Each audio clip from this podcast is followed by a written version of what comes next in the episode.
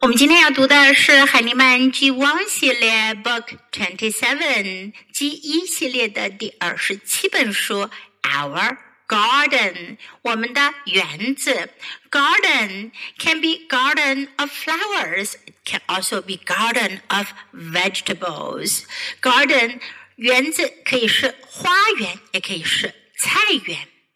This is a nonfiction book. First, let's listen to the book our garden. We have some corn in our garden. We have some beans in our garden. We have some flowers in our garden. We have some strawberries in our garden. We have tomatoes in our garden. We have pumpkins in our garden. We have some carrots in our garden. We have some bunnies in our garden.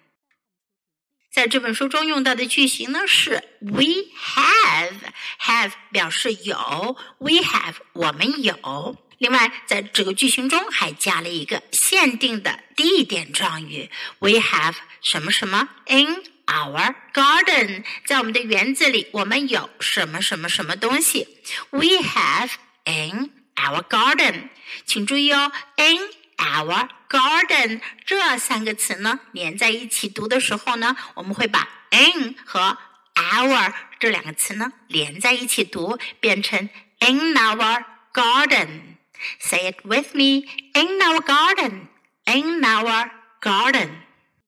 我们来看看在园子里都有什么呢？We have some corn in our garden. Corn 玉米 corn, some corn, 一些玉米。We have some beans, bean 豆豆角豆类的都可以叫 bean, some beans 一些豆子。We have some flowers, some flowers 一些花儿 flower 花鲜花。 We have some strawberries in our garden some strawberries，一些草莓，strawberry 草莓，strawberries。We have tomatoes in our garden. Tomato 西红柿，tomatoes 是西红柿的复数形式，tomatoes。Pumpkins 南瓜，pumpkin pumpkins。 Carrots 胡萝卜，some carrots 一些胡萝卜，胡萝卜的单数呢是 carrot。当它变成复数形式的时候呢，后面加了 s，读音也相应的有一些变化哦，是 carrots。carrots。Say it with me. Carrots. We have some bunnies in our garden. Bunny 是 little rabbit，小兔子。Bunny 复数形式的 bunny 就是 bunnies, some bunnies. So these carrots are for the bunnies. 看来这些胡萝卜是给这些可爱的小兔子们准备的。Okay, now let's read the book together, sentence by sentence. Our garden. We have some corn in our garden. We have some beans in our garden. We have some flowers in our garden. We have some strawberries in our garden.